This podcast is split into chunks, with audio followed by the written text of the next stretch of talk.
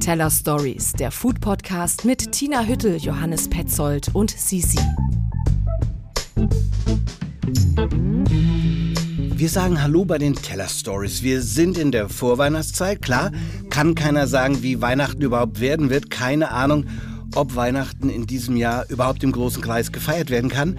Aber Geschenke wird es natürlich trotzdem geben und wenn sie mit Booten verschickt werden sollten. Zu Geschenken gehören Verpackungen. Denen haben wir uns heute gewidmet bei den Taylor Stories. Ein riesiges Thema. Klar, nicht nur zu Weihnachten, im Bereich Essen, Trinken. Denken wir an Fastfood-Ketten und ihren Abfall. Denken wir an unsere eigene Küche und den Abfall, den wir täglich produzieren. Käse und Wurst wird ja heute vor allem in Plastikverpackungen gekauft. Eine unglaubliche Verschwendung. So, langes Intro. Ja. Hallo Tina. Hallo, lieber Johannes. Ich sag auch mal willkommen bei der Folge 15. Wir haben es schon gehört, Verpackungen. Und dazu gibt es natürlich auch wieder jede Menge Essen in Boxen. Das kommt ja wieder auf uns zu. Das rollt ja genauso wie die vierte Welle bei uns an. Ja, zum einen hat das natürlich mit Corona und den steigenden Infektionszahlen zu tun. Müssen wir jetzt gar nicht näher drauf eingehen. Also jeder kennt diese Nachrichten täglich mit diesen Statistiken. Hm? Zum anderen aber nahen natürlich auch die Festtage. Also es gibt auch was Schönes und mit ihnen natürlich auch die Menüs, die uns TV-Köche, aber auch der Lieblingskoch und die Lieblingsrestaurants mittlerweile machen. Und zwar nicht nur in der eigenen Stadt zum Verschicken, sondern auch durchs ganze Land gibt es das inzwischen. Und daher teste ich diesmal für die Teller Stories eine Peking-Ente, die per DHL aus Hamburg kommt. Ob Ente oder Weihnachtsgans to go, das ganze Jahr über wird natürlich Essen verpackt und verschickt. Das ganze Jahr über holen wir Takeaways in Styropor ab. Ich kümmere mich heute bei den tiefen Tellern um so ein Thema, nämlich um zwei Firmen, die in Berlin und Brandenburg den Lieferservice und die Verpackung CO2-neutral gestalten. Serving Chefs und Leaf stelle ich heute bei den tiefen Tellern vor. Und wir haben die Food-Bloggerin Sissy Chen. Einmal mehr heute zu Gast. Sissy Chen von Eating in Berlin. Hallo Sissy, grüß dich. Hallo, ich freue mich heute wieder dabei zu sein. Sissy, auch bei dir geht es heute um Verpackung. Du bist in China und in Wien aufgewachsen und die Asiaten, ich sag's jetzt mal vorsichtig, haben ja eine ganz eigene Verpackungskultur. Damit liegst du auf jeden Fall hm, nicht falsch. Es ist ein großes Thema. Das ist auch ein großes Thema ähm, zu dem großen Überthema, sage ich jetzt mal, der Gift Giving Culture, also der, der Schenkungskultur. Aber lass uns am Ende nochmal drauf eingehen. Okay, ähm, lass uns jetzt schon sagen, du kochst heute nicht, ja, das können wir schon mal auch vorwegnehmen, sondern hast uns aus äh, Asien, nehme an, es war eher der, der Asienladen um die Ecke was mitgebracht. Das bekommen wir am Schluss heute. Genau, ich war, ähm, bevor wir uns getroffen haben hier im Asienladen, ich verrate noch nicht ganz, was es ist, aber es ist auf jeden Fall was Crunchy dabei ähm, was süß-salziges und was weiches und wackeliges. Es ist auf jeden Fall eine super spannende Mischung und ich freue mich total, eure Gesichter zu sehen. Es gibt heute auch einen Coffee Break bei den Teller Stories, unser Frage- und Antwortspiel. Besonders große Freude für dich heute, Johannes. Absolut. In der ersten Staffel haben wir ja nur Köche, Köchinnen und Gastronomen befragt. Mit der zweiten Staffel kam damit Cat, eine Sängerin dazu. Rapper Megalo hatten wir ebenso zu Besuch. Jederzeit zu hören in den entsprechenden Podcast-Folgen, sei an der Stelle nochmal gesagt. Heute Heute haben wir mal wieder einen Koch zu Gast. Aber hey, Koch, was für ein. Eine Legende. Er hat in den 80er Jahren Berlin auf die gastronomische Landkarte gesetzt, Westberlin um genau zu sein. In seinem Restaurant Bamberger Reiter wurde Esskultur gefeiert Du wirst in Berlin keinen anderen Koch finden, der bei der Nennung des Namens Franz Raneburger nicht respektvoll sich an die Kochmütze tippt. Raneburger hat für Obama gekocht, für die Kanzlerin, der hat sie alle gesehen und er hat für alle gekocht. Heute leitet er das äh, Catering-Unternehmen Edelweiss in der Max-Schmeling-Halle. Da habe ich ihn auch getroffen. Und er selbst würde nie Essen bestellen, hat er uns auch verraten. er liefert es nur. Genau, er liefert es nur. Da sind wir einmal mehr beim Thema. Liefern, mhm. verschicken, verpacken. In diesem Falle aus Hamburg. Deine Peking-Ente vom Restaurant Dim Sum Haus verschickt aus Hamburg. Erzähl uns die Geschichte. Table Talk. Tina testet. Im Sommer bekam ich nette Post und zwar von einem Berliner Start-up namens Voila. Und die schrieben mich an, ob ich nicht mal deren Foodboxen testen möchte, die sie jetzt in Kooperation mit verschiedenen Restaurants machen. Und ich dachte mir, ey, give me a break. Ich bin so froh, dass ich wieder essen gehen kann. Ich habe mhm. im Lockdown genug Foodboxen und Takeaway gehabt. Ja. Also habe ich sehr nett zurückgeschrieben, äh, klingt schön. Habt ihr auch wirklich tolle Restaurants, mit denen ihr diesen Service anbietet? Also Nur mal ein paar zu nennen. In Berlin ist da zum Beispiel das Cochucaro, die machen ja so spanisch-koreanische Fusion und das Daemon dabei. Und auch äh, Cookies Cream, also Stefan Henschels legendäre vegetarische Parmesanknödel mit Trüffel, die kann man auch darüber bestellen. Und aber auch noch jede Menge andere Restaurants äh, in anderen Städten, Köln, Mannheim, Düsseldorf oder Hamburg. Also all das kann ich über die bestellen. Ja, aber du hattest ja gesagt, du hattest keinen Bock da. Richtig. Klar, vor ein, paar, vor ein paar Monaten hast du auch nicht geahnt, dass die Zeit für Foodboxen so schnell wiederkommen würde. Ja. ja. Klar, es gab schon eine Überdrüssigkeit, äh, weshalb ich das jetzt nicht als den heißesten Tipp hier äh, meinen Hörern und Lesern empfehlen wollte. Aber gleichzeitig war mir natürlich auch klar, dass Foodboxen, das wird nicht mehr weggehen, das Thema. Ne? Also nicht nur wegen Corona und auch nicht nur in der Weihnachtszeit haben die ja ihre Berechtigung. Und ich glaube, das war auch der Gedanke dieser Firma. Voila, die hat zwei sehr junge Gründer und äh, die sind auch echt äh, verdammt clever und erfahren. Die waren nämlich äh, zuvor bei Foodora, haben die gearbeitet. Ein Riesenplayer, hm? ein mhm. Bringdienst. Äh, einen davon, äh, einen der Gründer, das ist Julius Wiesenhütter. Der ist 29 und ich habe mit ihm gesprochen und der hat mir noch mal kurz erzählt, was eigentlich seine Motivation war, was Eigenes zu machen. Tatsächlich war es immer lustig, weil wir hatten diese Probleme damals immer bei Foodora und ich habe ja außerhalb des Liefergebiets gewohnt und mein Team hat mich natürlich immer ein bisschen aufgezogen damit, ja, dass ich außerhalb des Liefergebiets gewohnt habe, wo ich keinen Zugang zu dem Ganzen habe. Ja, und das äh, ist halt jetzt so spannend, weil wir es ändern können. Also ganz klar, das ist ein Post-Corona-Startup. Julius wohnt selber in Reinigendorf und wenn er was bestellen wollte, dann hieß es immer leider außerhalb des Liefergebiets. Ne? Er sagt halt, der Markt war ja letztendlich schon immer da. Ne? Für all die, die eben nicht in Hauptstädten wie Berlin, Hamburg wohnen, sondern halt irgendwie weiter weg und Zugang zu guten Restaurants haben wollen. Aber selbst Großstädter haben ja auch viele Gründe, warum sie nicht immer rausgehen wollen, auswärts essen. Man muss da hinfahren. Ja? Äh, man hat Aufwand damit. Ähm, weiß ich nicht, der eine kann trinken, der andere nicht. Ja? Äh, ich habe zwei Hunde, auf die muss jemand aufpassen. Also all diese Sachen, die ja für uns noch Luxusprobleme sind, weil wir leben ja trotzdem in Berlin. Und jeder von uns, ist ganz, ganz spannend, wenn man darüber nachdenkt, jeder von uns hat irgendeinen Verwandten in Deutschland, der irgendwo lebt, wo er vielleicht nicht so Zugang hat. Vor allen Dingen in einem Land, wo ja über 80 Städte mit 100k äh, Einwohnern äh, existieren, wo es mehr, mehr Abwechslung braucht. Um es nochmal zu betonen, Corona hat ja einen riesen Innovationsschub für die gesamte Gastro Branche gebracht und bedeutet. Also klar, wir haben Pizza, Burger und auch irgendwelche Thai-Schnellgerichte, haben wir uns schon länger irgendwie nach Hause geordert, sofern man im Liefergebiet wohnt. Aber erst mit Corona machten sich ja auch wirklich so die Top-Restaurants, die besten Chefs und besten Restaurants Gedanken, wie sie denn auch zum Gast kommen. Und dank Sous-Vide-Gar-Methoden und Vakuumierungstechnik ist das natürlich heute möglich, dass man auch ganz schön, ja, ich sage jetzt mal komplex aufgebaute Menüs verschickt und zwar ohne Qualitätsverlust und ohne, dass man eigene Skills benötigt. Im Sommer ist es zögerlich losgegangen, hast du erzählt. Würde mal tippen, jetzt geht's aber durch die Decke, oder? ja, ich habe die im Büro besucht. Also da sind die gerade am Vergrößern. Überall standen Kartons rum, weil sie nämlich auch selber irgendwie neue Büroflächen beziehen. Die suchen händeringend nach Personal und können sich vor Aufträgen nicht retten, richtig? Lass uns zur Peking-Ente kommen, von der du gesprochen hast äh, und die über Voila aus dem Hamburger Traditionschinesen Dim Sum Haus bestellt worden ist. Wie war das äh, Auspacken? Oh my God, fantastisch. Weihnachten, Silvester, Ostern in einem? So ähnlich. Tatsächlich muss ich sagen, ich finde es ja erstmal unglaublich, wie gut und schnell das mit diesem Bestellen inzwischen funktioniert. Also man äh, klickt da bei der Webseite bis spätestens, ich glaube, Mittwochabend muss man diese Bestellung abgeschickt haben. Und dann wird das Donnerstagvormittag frisch zubereitet in dem Restaurant, mit Kühlakkus verpackt, abgeholt und verschickt und äh, bis äh, an die Haustür gebracht mit DHL. Also 24 Stunden später habe ich tatsächlich diese Peking-Ente in meinen Händen gehabt. Äh, es war ein hübscher großer Karton. Und dann, klar, stößt man erstmal auf Plastik, ne? Also es ist unvermeidbar. Also innen drin war dann nochmal dieses, diese Folie, die so poppt. Ich mhm, weiß gar nicht, wie ja, die heißt, ja. mit diesen Luftbläschen, ne? Popfolie, sage ich mal. Darin war, die, war der Vogel drin. Die ist zwar schon zu 50 Prozent aus Altplastik, wie da drauf stand, aber gut.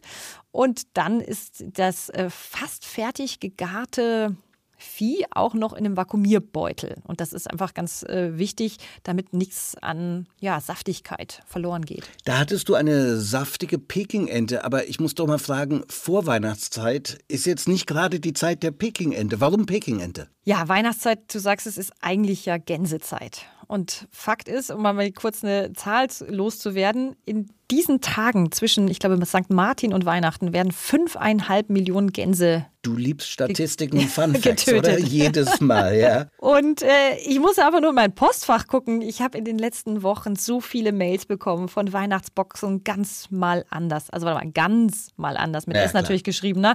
Oder ganz lecker oder ganz wie bei Oma. Ging es dir auch so? Ja, also das eine ganz mal anders erkenne ich. Das war, glaube ich, von äh, Alexander Herrmann, kann das sein? Ach, richtig. Ja, die hatte ich auch, ja. Und natürlich habe ich in letzter Zeit häufig auf gut ausgeleuchtete Bratenfotos im Anhang geklickt für die Guns to Go, wie sie jetzt zum Beispiel im Jolesch, Ganymed, Café am Neuen See und unzähligen anderen Restaurants in Berlin bestellt werden kann. Klare Sache, ja. Viele davon habe ich eben über die Jahre schon getestet und auch empfohlen. Nie vergessen werde ich ein Gespräch mit einem Koch, der dieses Gänsetaxi betreibt. Und dieser Mann, der brät Jahr für Jahr um diese Zeit täglich 150 Gänse und der Geruch verfolgt ihn echt in den Schlaf. Ne? An Heiligabend will der nichts anderes essen als Fisch. das kann ich mir echt vorstellen. Das ist ja wirklich traumatisch, oder? Also ich höre daraus, auch du wolltest dieses Trauma nicht, auch wenn es nur einer ist, du wolltest mal einen anderen Weihnachtsvogel. Kann man ja verstehen. Exakt, exakt. Und Peking-Ente ist ja auch ein klassisches klassisches Festessen für Chinesen. Und ich wollte auch das Dim Sum Haus schon lange mal ausprobieren. Das ist ja eines der ältesten China-Restaurants in Hamburg. 64, glaube ich, gegründet in dritter Generation. Fast wäre ich dafür schon mal extra nach Hamburg gefahren, denn diese Peking-Ente ist echt, äh, oder sie gilt als legendär. Ich habe mal gelesen, angeblich reisen selbst chinesische Politiker und Stars wie Lang Lang reisen da an, um diese Ente da zu essen. Lang Lang, der Pianist. Was ist denn das Besondere an so einer Ente für dich? Na, Peking-Ente gilt als die große Kunst und eins der aufwendigsten Gerichte in der chinesischen Küche. Das Ursprungsrezept äh, stammt, glaube ich, sogar aus der Ming-Dynastie, also ist tausende Jahre alt und die Zubereitung ist echt was für Profis. Das machen ja auch nur ganz wenige spezielle Restaurants. Ja, das sind doch die Enten, die hat vielleicht jeder schon mal gesehen. Wenn man nämlich durch die Scheibe in so einem China-Restaurant durchschaut, dann hängen die ja immer rot, sehen aus wie lackiert und ich habe gehört, das dauert tagelang, um sie zu präparieren. Richtig. Nach dem Rupfen wird nämlich dieses Tier oben und unten, also wo Hals und äh, Schwanz abgeschnitten ist, zugenäht und dann nochmal mit Luft aufgeblasen, damit sich die Haut vom Fleisch löst und dann später beim Braten so aufblähen kann. Das macht die dann besonders knusprig. Aber wenn das erstmal passiert ist, wird die nochmal mit heißem Wasser überbrüht und dann gewürzt und mit so einer Malzzucker-Honig-Marinade eingepinselt und dann eben erst nochmal aufgehängt an einem belüfteten Ort und getrocknet. Und dann erst wird sie in den Ofen gesteckt und geröstet. Also und immer wieder mit Fett übergossen. Also, das ist dann das große Finish, wenn es endlich durch ist. Bearbeitet, lackiert, alles. Was musstest du fürs äh, Finish machen? Hast du auch lackiert? Nee, ich musste gar nicht mehr viel machen. Ich musste nur noch 30 Minuten meinen Ofen auf 225 Grad anstellen und das Ding da reinschieben. Also Vakuumbeutel aufschneiden, rein in den Ofen. Und derweil konnte ich schon, das wird auch mitgeliefert, so kleine Pfannkuchen, so ganz hauchdünne. Die kommen dann sogar mit so einem Bambuskörbchen. Das stellt man über so einen Wasserdampftopf und äh, also über einen heißen Wassertopf und dann ähm, werden die erhitzt. Und man isst ja diese Peking-Ente in so Pfannkuchen gerollt. Was ich auch schon mal probiert habe, da hatte ich schon meine Finger dran, im wahrsten Sinne. Es war nämlich Fingerfood. Und das sind dann diese hauchdünnen kleinen Crepe, wie kann man sagen, Tina, wie ein Stück Papier. Ja. Und dann wird die zerteilte Peking-Ente zusammen mit klein geschnitzter Gurke, Lauch und Hoisinsoße darin eingerollt. Hm? Du sagst es. Das alles wird mitgeliefert. Man muss also wirklich nichts tun. Das Einzige, ähm, was wirklich richtig krass war, äh, und da gibt es Gott sei Dank sogar eine Videoanleitung, die man mit QR-Code dann scannt, ist diese Ente zu tranchieren. Das ist tatsächlich gar nicht so einfach. Verstehe ich nicht. Also wenn es die Gans gibt, zu Weihnachten gibt es einen, der macht das und der macht das gut, aber es ist jetzt auch nicht so ein Ding. Also wieso ist das jetzt gerade so schwierig? Vielleicht fehlt ja auch das richtige Werkzeug oder das Messer. Aber die Ente, die kommt so ultra knusprig und heiß aus diesem Ofen raus. Also da bläht sich wirklich die Haut so auf, dass es echt schwer fällt, durch die Haut da an das zarte Brustfleisch durchzudringen. ja, mein Mann hat es dann irgendwie erledigt und äh, hat da so rumgesäbelt und äh, ich, ich sag wirklich, es ist großartig, weil du nimmst immer so einen Pfannkuchen, machst diese Heusinnensoße Soße drauf, dann Stückchen Brust, Stückchen Haut, bisschen von dem Gemüse. Und das ist echt unglaublich. Also, das ist auch wirklich ein Geheimnis, äh, wie das Dim Sum Haus, also genau diese Ente eben mit was dieses gewürzt hat und, und also das ist wirklich ein Geheimnis und die behalten ihr Geheimnis für sich, ist das so? Auch bei der Heusinnsoße, also das ist ja jeder kennt die auch als gutes Fertigprodukt inzwischen. Das ist ja hauptsächlich, glaube ich, fermentierte Sojabohnen, Zucker, Essig, Chilis, aber also die hausgemachte, die da mitgeliefert wird, die zeigt, wie die eigentlich schmecken sollen. Nämlich, die, die ist wirklich unglaublich seidig in der Viskosität und auch so pflaumig weihnachtlich. Und zusammen ist das einfach ein unglaublich toller Kontrast. Mein Votum, eine bessere Peking-Ente als die, habe ich noch nicht mal im Restaurant gegessen. Für Chinesen ist die Peking-Ente ein Festessen für besondere Tage und, wie wir gehört haben, für Tina neuerdings die neue Weihnachtsgans. Kostet 60 Euro und da kommen nochmal 9 Euro für den Versand mit drauf. So, schlechtes Wortspiel, Tina. Du hast dein Fett weg. Peking, Ente, frei Haus. Und zwischen dem Schmatzen gibt's einen Daumen hoch. Das haben wir auch verstanden. Du bist auf jeden Fall erst einmal versorgt. Danke für dein, noch so ein Wortspiel, nicht Elchtest, sondern den Ententest. Gedeck heute.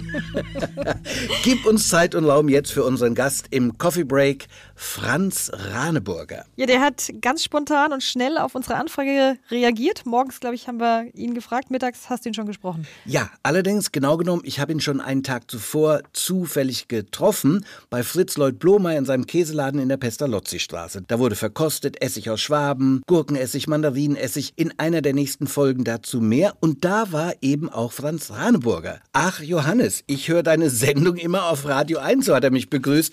Ich dachte wirklich, der wollte mich veräppeln. Also meine Sendung läuft Samstag, spät abends, Planet Fruit, die Global Pop Sendung bei Radio 1. Köche hören doch Techno, hören Heavy Stuff in der Küche. Aber nein, sagt er, er kennt die, hört die in der Küche auf dem Nachhauseweg und dann eben auch zu Hause. Muss schon mal sagen, ich war baff. Raneburger hört meine Sendung. Ich war da schon ein bisschen gebauchpinselt. Da hast du natürlich sofort, äh, da hat er natürlich sofort dein Herz gewonnen.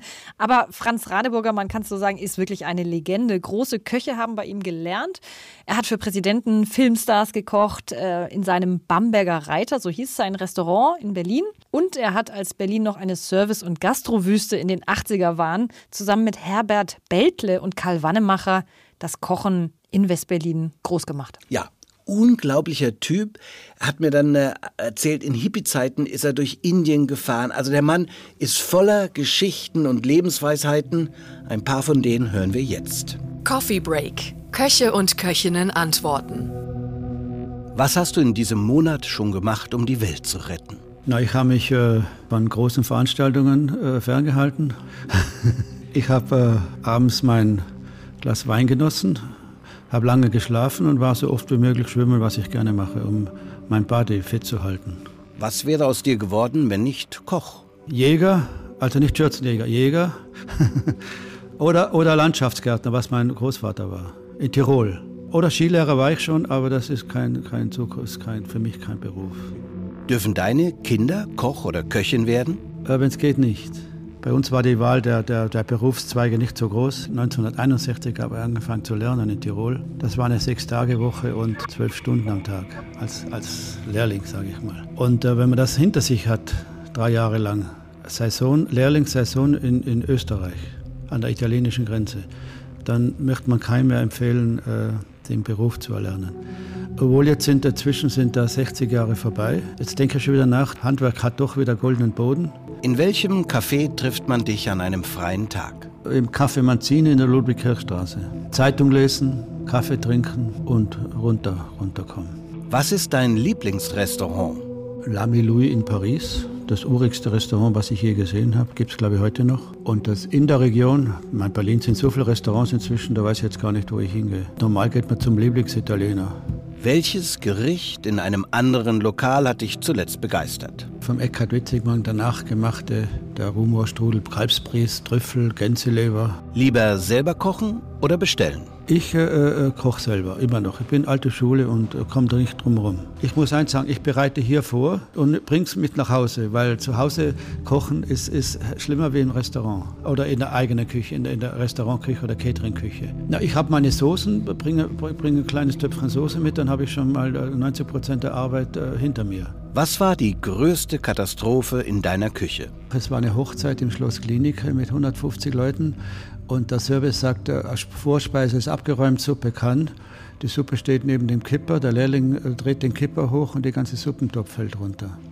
Das heißt, äh, umdenken, Fisch zuerst und irgendwas zaubern, dass die Suppe nach dem Fisch kommt. Ich weiß halt nicht mehr, wie wir es gemacht haben. Dein Rat vom Profi an die Hobbyköche? Wenn man zum Beispiel Gäste zu Hause einladet, wäre besser, die, die Leute nicht um 18 Uhr zum Essen einladen, sondern um, um 15 Uhr und dann mitkochen.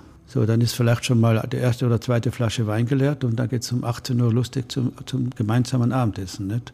Aber man hat dann gemeinsam was gekocht und das macht ja mehr Spaß als erwartungsvoll abends. Hoffentlich sind sie zufrieden und hoffentlich hat es geschmeckt. Meine ehrliche Antwort kriegt man eh nie. Also für wen möchtest du einmal kochen? Ich habe schon für, äh, sagen wir mal jetzt, äh, für Eckhard Witzigmann gekocht. Wie er kam, da war er zwei, dreimal bei uns im Restaurant. Dann habe ich immer gesagt, ich komme mir vor, als wenn ich jetzt für Barbarotti singen müsste. Ja. Das, äh, für, dass ich, ich habe jetzt keine Person, für die ich unbedingt kochen möchte. Ja. Und wer soll einmal für dich kochen? Ich sage ich mal, wenn ich in Berlin, wo ich jetzt noch stolz bin, wirklich ist auf, auf sage ich jetzt mal ganz ehrlich, auf Marco Müller. Er ist ein bodenständiger, ein wirklich netter Typ. Nicht jetzt abgehoben, weil er einen dritten Stern gekriegt hat. Und äh, ich war ganz begeistert und habe gesagt, äh, wenn einer den dritten Stern kriegt, ist es ganz egal wer, ich gehe dahin essen, ich war nur leider nie da. Aber ich werde es im neuen Jahr nachholen.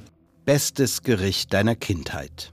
Jetzt bin ich fünf, über 50 Jahre in Berlin und bin früher immer nach Tirol gefahren, nicht zu meinen Eltern. Und wenn ich dann losgefahren bin, dann habe ich angerufen, das, also man fährt hier von ihr nach Innsbruck, äh, fährt man so sieben Stunden. Damals äh, durch den Ho Chi Minh-Pfad, wo die Mauer noch war, hat man vielleicht acht gebraucht. Da aber wie ich in München war, habe ich dann angerufen, ich bin bald da. Damals gab es noch kein Handy, musste man von der, von der Raststätte aus anrufen. Und da gab es immer die äh, beste Nudelsuppe der Welt, das war immer so mein Lieblingsgericht. Und man kann das heute noch googeln. Es ist ein, ein Dessert, ein Kuchen, Hausfreund heißt der.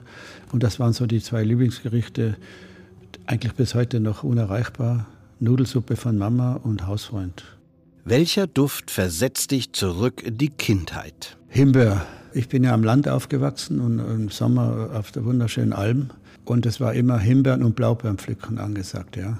Und Granten, Granten sind Preiselbeeren. Die heißen Granten, weil sie, weil sie so, so, so, so herb sind, ja, so immer grantig ja, beim Essen. Bei welchem Konzert hättest du gerne den Imbissstand geschmissen und was dabei gemacht? Ich bin äh, bei den Rolling Stones im Konzert gewesen und äh, dieser Mr. Mike Checker war auch im Schloss Klinik, ich durfte auch mal ein bisschen mit ihm quatschen. So. Bin eigentlich mit denen, also sagen wir mal, die Generation von mir ist ja mit den Stones groß geworden und wir allen anderen. Ja, bei dem in der Waldbühne, da wäre schon gut gewesen, so einen guten Burger zu verkaufen, sage ich mal. Ja. Bester Song zum Kochen? In der Garda da wieder von Iron Butterfly. Das dauert 25 Minuten und das müssen nicht unbedingt Haschischplätzchen sein. Woran merkst du dein Alter? Wenn ich morgens aufstehe. Ist Essen der Sex des Alters? Kann ich mir vorstellen, ja. Wie würden Freunde dich in drei Worten beschreiben? Alt, aber lustig. Wie viele Kochbücher besitzt du? Ja, circa 650 bis 700. Weil ich bin gerade umgezogen, darum weiß ich, ich hatte Umzug und da war so, man durfte nur 25 Kilo in die Kartons reintun. Und ich hatte ungefähr, glaube ich, 60 Kartons und dann habe ich das nach und habe sie dann nachgezählt. Ich bin auf 630 gekommen. In 33 Tagen ist Apokalypse. Wie vertreibst du dir die Zeit bis dahin? Ein paar Kochbücher lesen, die ich schon lange nicht mehr gesehen habe. Dann gehe ich so viel schwimmen wie möglich, weil das, äh, das brauche ich. Herbstspaziergänge und meiner liebsten Frau auf die Nerven gehen. Coffee Break. Köche und Köchinnen antworten. Franz Raneburger im Coffee Break. Wir haben jetzt viel über Verpackungen geredet, aber noch nicht über den Wahnsinn, den das für die Umwelt mit sich bringt dein Thema in den tiefen Tellern, Johannes. Du hast dich nach tollen neuen Alternativen umgeschaut. Tiefe Teller. Johannes geht den Dingen auf den Grund. Erik Dreier ist mit seinem Partner Gründer von Serving Chefs. Ein Lieferservice, bei dem man Essen vorbestellen kann. Soweit nichts Neues. Sehen wir jeden Tag zu Hunderten an uns vorbeiradeln. Kuriere, die Essen ausliefern. Kleiner Unterschied: Bei Serving Chefs aus Berlin kommt alle Verpackung wieder zurück. Ja, wir liefern das Essen aus und mit der nächsten Bestellung kann die Kunde das einfach äh, wieder zurückgeben. Die äh, Verpackung kann dann vier Wochen ansonsten äh, leihen. Wir haben so ein Pfandsystem dafür gebaut. Und was ich sehen kann an die Seite, da ist ein QR-Code und so können wir in unserem Pfandsystem sehen, okay, die ist gerade im Restaurant, die ist gerade beim Kunde oder die ist in unserem Lager. Bisher haben die Serving-Chefs mit Restaurants zusammengearbeitet, im Raum Prenzlauer Berg und Berlin Mitte. Ab dem 9. Dezember spezialisieren sie sich auf Familien. Veganes Essen, Fleischgerichte, Kindermahlzeiten und Familienmenüs sind dann über App zu bestellen. Produziert wird vom Berliner Profikoch Stefan Hauser und einem Catering-Service. Alles mit dem verzögerten Pfandsystem, das alle Verpackungen über einen Zeitraum von vier Wochen wieder zu Erik Dreier in die Firma zurückbringt. Die Verwendungshäufigkeit der Verpackung von Silikondeckel bis Porzellanschale liegt bei geschätzten 500 Mal. Das Spannende, Serving-Chefs planen die Nachhaltigkeit ein und legen Wert auf eine schöne Präsentation. Wir sind die Meinung, dass Verpackung nicht nur nachhaltig sein muss, aber kann auch genutzt werden, um das Essenserlebnis schöner zu machen. So daher Porzellan. Unser Essen wird kalt geliefert und Porzellan lässt sich einfach in den Backofen legen oder man kann das in Mikrowelle, so dass es von der Nutzung auch sehr bequem. Nur zehn Straßen weiter von Serving Chefs und Erik Dreier spreche ich im Homeoffice mit Claudio Fritz Vieta, Mitbegründer von Leaf. Die von Leaf hergestellten Verpackungen werden aus Blättern gemacht. Das ist ein Blatt der Areca-Palme. Die fallen einfach zu riesigen Mengen ab und werden verbrannt, weil eigentlich baut man diese ähm, Palmen schon seit Tradition, ist eine Traditionsfrucht in Indien, baut man für die Nüsse an und die Blätter sind halt eigentlich Abfall davon und wir upcyclen das gewissermaßen. Wir kaufen in großem Stile diese Blätter und pressen die einfach. Ganz einfach, aber vielleicht doch etwas schnell. Lassen wir uns von Claudio nochmal den Prozess Schritt für Schritt erklären. Das Blatt fällt runter, das wird aufgehoben, dann wird es in die Sonne gelegt zum Austrocknen, dann wird es nass gemacht, das Wasser ist nicht vergiftet, weil es ja einfach nur mit dem Blatt abgewaschen wurde jetzt. Und dann kommt es in die Presse und dann macht die Presse, die dampft das Wasser raus und dann äh, fährt eine Klinge runter und da liegt der Teller oder die Verpackung. Und die Presse selber läuft auf Wasserkraft. Also sprich, wir haben überhaupt keine Emissionen außer äh, am Ende des Hierherbringen. Bei der Reise um die halbe Welt fallen durch die Frachtschiffe sicher Emotionen an, klar. Um hier CO2-neutral zu bleiben, investieren Claudio und Leaf in nachhaltige Projekte. Aber auch dieser lange Weg könnte bald überflüssig werden. Denn auch heimische Blätter können zu Verpackungen gepresst werden. Was wir hier ja zeigen mit den Produkten, die wir jetzt schon haben, aber auch mit dem, was wir noch entwickeln, ist, dass Blätter ein wesentlicher Rohstoff sind, den wir nutzen können für eben Verpackungen. Das haben wir 100.000 Jahre lang gemacht. Das ist nichts Neues. Wir haben es verlernt. Mais wäre hier ein Rohstoff, dessen Blätter sich wunderbar als Verpackung anbieten würden oder lokale Märkte in Afrika. Jeder isst mittags aus so einem weißen Plastikteller und es ist jedes Mal zwei Cent von Afrika nach China, von jedem Markt, jeder Mahlzeit. Es könnte eine kleine Presse dort stehen, jemand, der lokale Blätter nimmt für die Leute vor Ort. Leaf haben große Visionen. Nicht nur Verpackungen, auch Sandalen, Lampen, Taschen, die Möglichkeiten sind unbegrenzt. Genau wie Serving Chefs sind die Leaf-Blattprodukte nicht nur nachhaltig, sondern auch sie setzen auf eine bequeme wie ästhetisch schöne Präsentation für den Kunden. Die gepressten Blätter erinnern an Bambus, die durchsichtige Abdeckfolie baut sich komplett ab. Da stellt sich natürlich die Frage, warum sind Serving Chefs und Leaf nicht längst Global Player im weltweiten Markt der Verpackungen? Warum klopfen amerikanische Fastfood-Ketten nicht an ihre Tür an? Nun hat mir Claudio erzählt, mit McDonald's waren wir in der Tat schon im Gespräch. Auch andere Großkunden haben bereits angerufen und äh, wenn Bill Gates anriefe, dann könnten wir ihm sicher ein fantastisches Angebot vorlegen. Wir sind nur etwas teurer, aber gar nicht so viel. Die andere Problematik? Konzerne sind unglaublich schwerfällig, sagt Claudio. Also, wo es offensichtlich hapert, an den Konzernen, der Politik und ihrer Angst, nötige Gesetze endlich umzusetzen und irgendwie ja auch an uns. Aber das können wir ja zuerst ändern. Teller Stories. Gutes Essen beginnt im Kopf. Wenn wir nach Asien gucken, ist das Thema Verpackung nochmal eine ganz andere Nummer. Sissy von Eating in Berlin sitzt neben mir und mit ihr ein, ein Berg knisternder, raschelnder Tüten. Ich kann schon mal beschreiben, es ist ziemlich knallig und bunt. Was äh, hast du uns mitgebracht? Ähm, ich habe euch meine Lieblingssnacks mitgebracht äh, und man kann leider, dann muss ich auch leider sagen, direkt sehen, dass alles ziemlich überverpackt ist. Ähm, Overpackaging ist richtig, das Stichwort. Ja. oh mein ähm, Gott. Man kann an der einen, ähm, an dem einen Snack zum Beispiel sehen, dass da eine große Packung drumherum ist mhm. und jeder einzelne, ich verrate schon mal Keks, ähm, quasi einzeln verpackt ist. Du sprichst das schon an. Ich habe immer das Gefühl, wenn ich so asiatische Snacks aufmache, das ist eine richtige Challenge, dass ich da zu diesem Essen vordringe. Sag mal, wie kommt das? Ich glaube, einer der wichtigsten Gründe, die man manchmal ein bisschen vergisst, ist, dass ähm, China oder viele asiatische Länder ja eine andere Kultur haben, wenn es um Snacking, Verpackung, Schenken, ähm, etwas mitbringen als Gast, wenn es darum geht. In China ist es so, dass wenn man äh, Geschenke verteilt oder jemand anderem was schenkt, dass nicht nur das Produkt wichtig ist, sondern auch tatsächlich, wie es verpackt ist. Okay. Ich habe hab mal gehört, also die Verpackung ist wichtiger als das Geschenk. Ist das ein Klischee oder stimmt das so? Ich weiß nicht, ob man wichtiger sagen kann. Ich würde sagen, es ist also in vielen Fällen mindestens genauso wichtig. Weil die Verpackung so ein bisschen die Beziehung zwischen zwei Personen auch visuell ähm, darstellt. Ja. Ich hätte aber auch noch eine Zwischenfrage.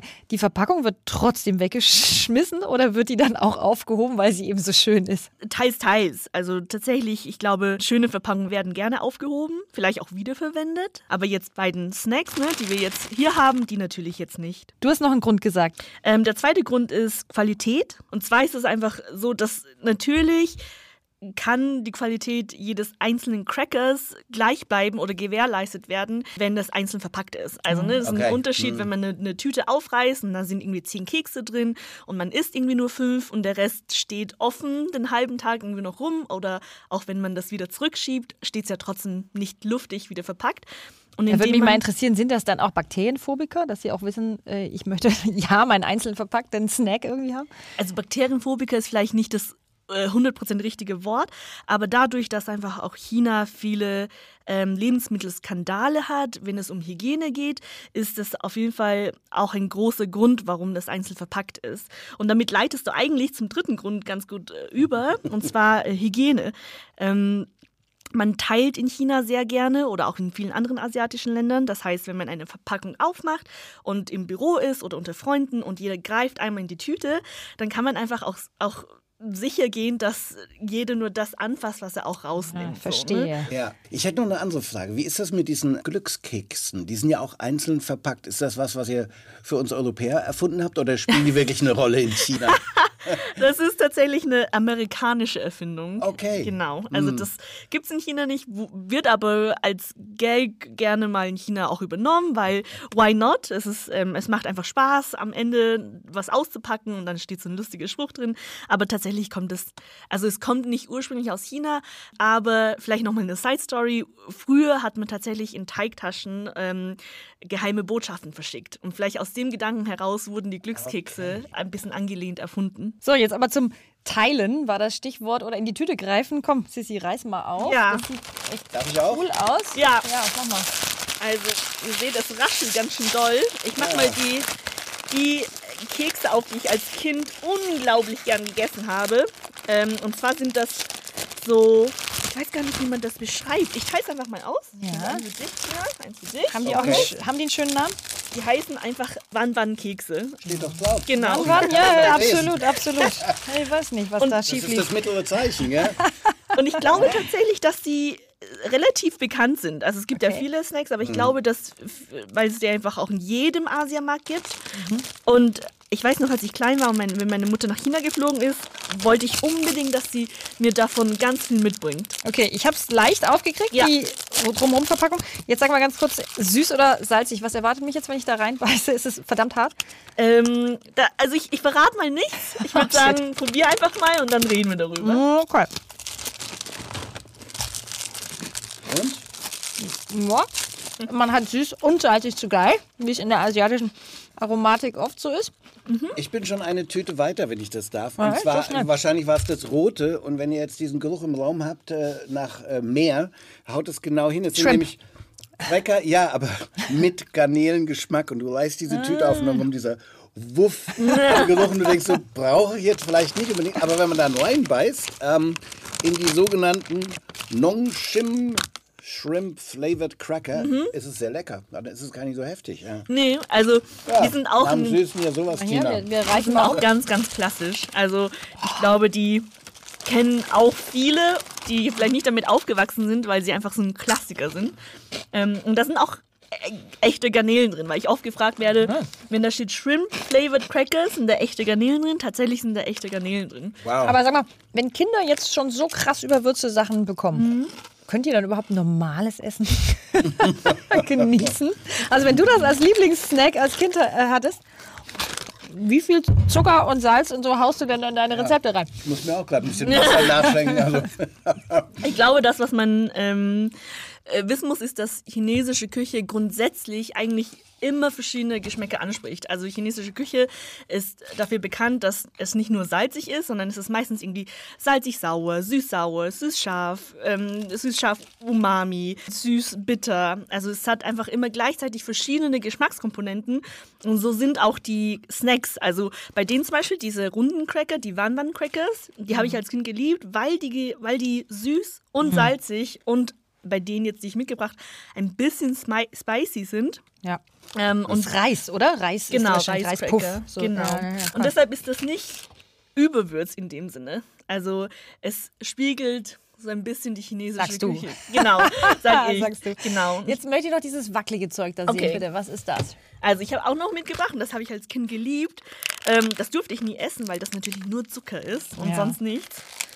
Aber, vielleicht auch nochmal, während du aufpackst, kurz das Wort zur Verpackung. Also da haben wir Plastik eingeschweißt, dann gibt es irgendwelche Plastik äh, wie Joghurtbecher. Eine Sissi Äh, tut sich etwas schwer. Das, ja, los, ja, nimm nur meine Edding-Stifte, um das Deine aufzureißen. guten Stifte. Genau, genau. Genau, also ich reiß eben diese große Verpackung auf, ne, rundherum. Dann ist das nicht nur einzeln verpackt, oh, sondern Jesus. Ja. da sind vier Stück drin, vier so kleine Pudding. Ah, die sind auch noch in einem. Träger-Plastikcontainer Genau. auch noch. Und dann nochmal eigens in Plastik Genau. verpackt. Also viermal Plastik, bis ich an das Ding komme. Und ich wundere mich, Ich sehe da kein ähm, Overpackaging. Nein, Tina, nein. Okay, komm. und ich wundere mich, dass da keine Plastiklöffel Was? dabei Keine sind. gesagt. Ja, da Plastiklöffel? Genau. mich alles auch ein bisschen. Wenn wir über- über Plastiklöffel sprechen, ich glaube, den vierten Punkt will ich noch erwähnen, warum ähm, Verpackung so, so groß ist. Ja. Ähm, in Asien oder in China, weil Convenience eine sehr, sehr, sehr große Rolle spielt. Ja, Convenience, also, gut. Wenn man mal in so ein 7-Eleven geht, ne, also Oh mein Oh Gott. mein Gott, genau, wollte ich auch gerade sagen. Und, oh mein Gott, me- negativ oder positiv? Nein, Sissi, wir lieben auch deine Lieblingssnacks, also keine Frage. Ja, Ich wünschte, man könnte dieses Wackeln irgendwie als Was ist Sound Litchi? aufnehmen. Litchi? Weil das ist Mangostin. Ach, Mango. Ich hätte Litchi getippt. Nee, Mangostin. aber genau, Tina, du hast recht, das schmeckt eigentlich wie Litchi gewordener Pudding. Also, und die Konsistenz möchte ich lieber nicht mit Worten beurteilen. Es ist irgendwie wie Wackelpudding, aber sehr viel fester. Ne?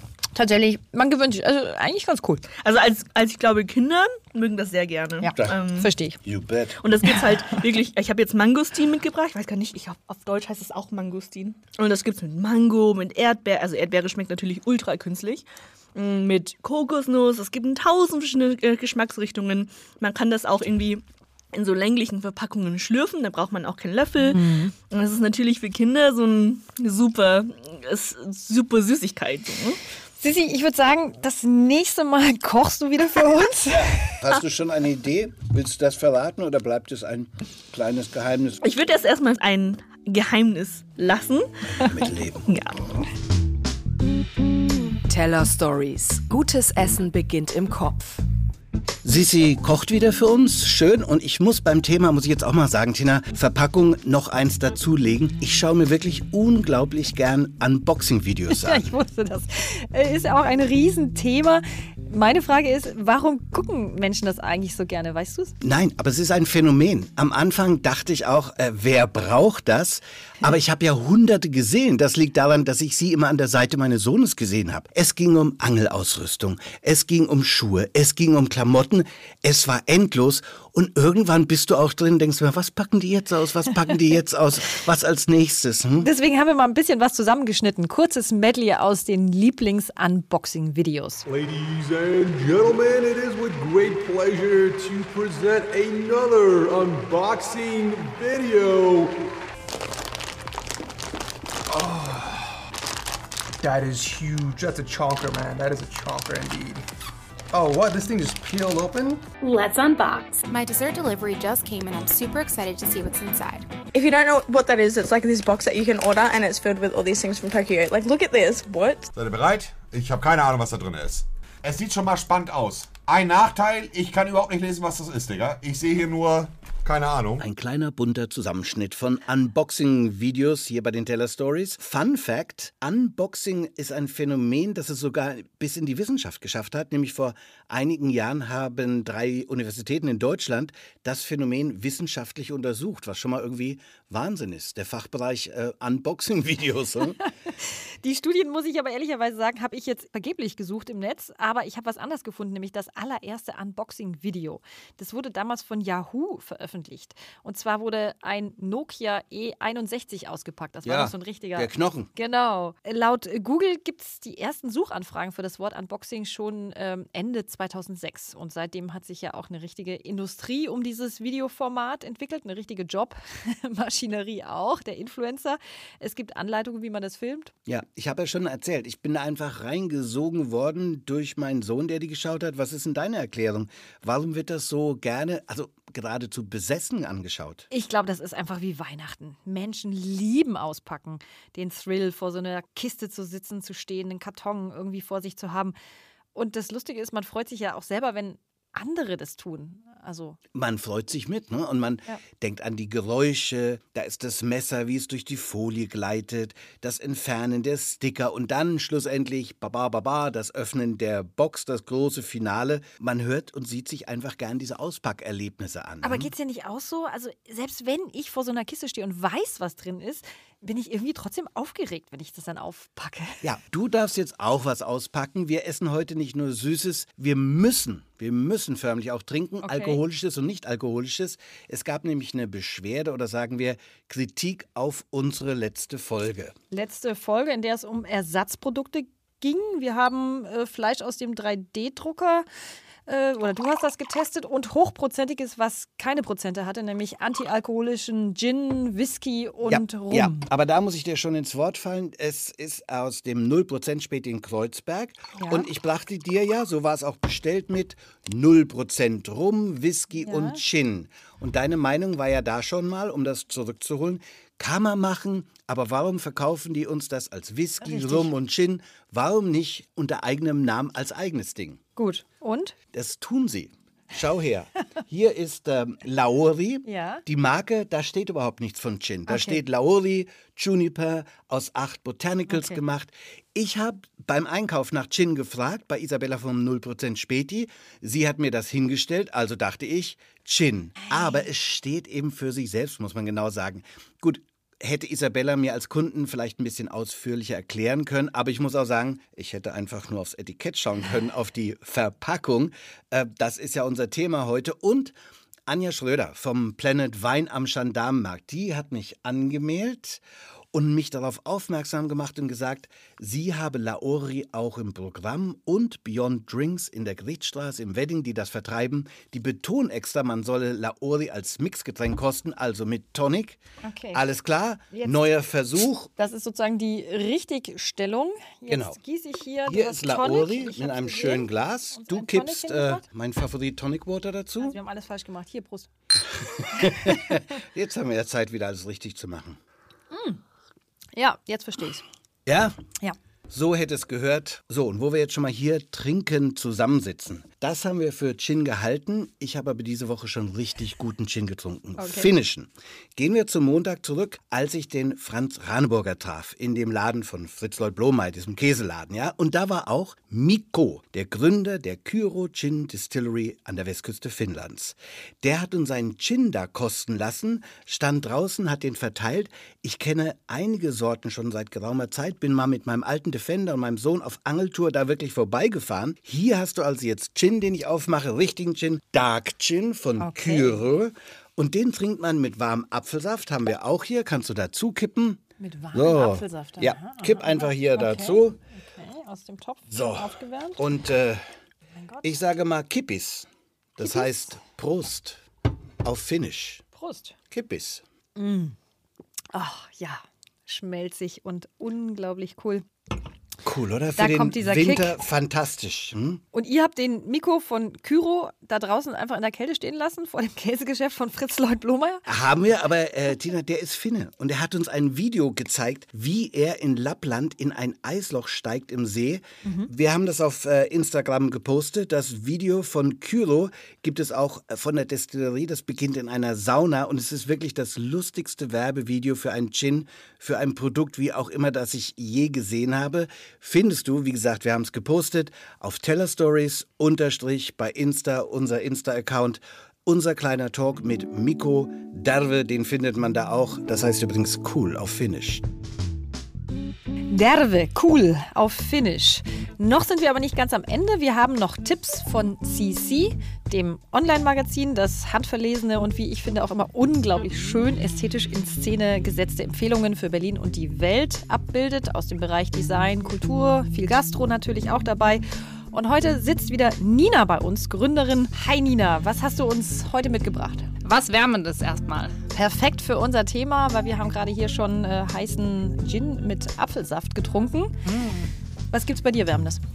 Suppe, im Zweifelsfall. Ähm, also Rahmen ähm, ist ja ein großes Thema in Berlin. Die Menschen lieben Rahmen, so zumindest erscheint es uns, wenn wir kriegen immer viel Feedback äh, auf Posts auf Instagram oder Beiträge, die wir hatten. Und jetzt haben wir gerade das Buja-Rahmen vorgestellt. Kenne ich auch, war ich auch schon dort. Ist ja ein echt ein toller Laden. Vor allem irgendwie so im Hinterhof in Kreuzberg. Genau, muss, muss man ein bisschen entdecken sozusagen. Aber das ist ja auch das, was wir lieben bei CC, dass man sozusagen in der Stadt umhergeht und äh, Orte auftut. Und äh, ja, wir mögen das, dass man da so ein bisschen entspannt im Hinterhof sitzt. Im Sommer natürlich auch ganz schön draußen sitzen, aber jetzt auch im Winter ist es ganz nett da, äh, ja, luftig und man sitzt sich nicht so auf der Pelle, auf Deutsch gesagt was in diesen Zeiten auch ziemlich gut ist. Die haben auch ein paar vegetarische Rahmen, glaube ich. Ne? Sogar vegane Optionen. Okay. Das kommt bei unserem Team ganz gut an. Und äh, da gibt es nämlich einige Veganerinnen ähm, im Team und ähm, gefühlt ja auch immer mehr in Berlin. Insofern ist da die vegane Option jetzt nicht nur so die Pseudo-Option, sondern da gibt es gleich zwei coole Varianten. Und soweit ich weiß, gibt es auch beim Reingehen vorne noch Sake. Genau, wir haben auch gedacht, die gehören vielleicht zusammen. Also Japan, Japan, zweimal im gleichen Haus sozusagen. Es stimmt aber nicht. Befreundet sind sie allerdings schon. Das heißt, man kann auch einen der Sake äh, bei Bujaram probieren und die anderen kann man dann vielleicht als Präsent mitnehmen. Vielleicht eine kleine Idee für Weihnachten. Schöner Tipp von CC Berlin. Vielen lieben Dank. Sake übrigens kann man auch warm trinken. Stimmt, stimmt. Und das fast noch besser eigentlich, finde ich. Danke, Nina. Nächste Woche geht es bei den Teller Stories um die Typologie von Gästen. Welche gehen den Köchen richtig auf die Nerven? Welche mögen sie? Und wissen sie schon davor, ob da ein Gast kommt, der Ärger macht oder nicht? Mehr dazu bei den Teller Stories kommende Woche. Ihr findet uns auf allen gängigen Podcast-Kanälen und bei Radio 1 online. Teller Stories, der Food-Podcast mit Tina Hüttel, Johannes Petzold und Sisi.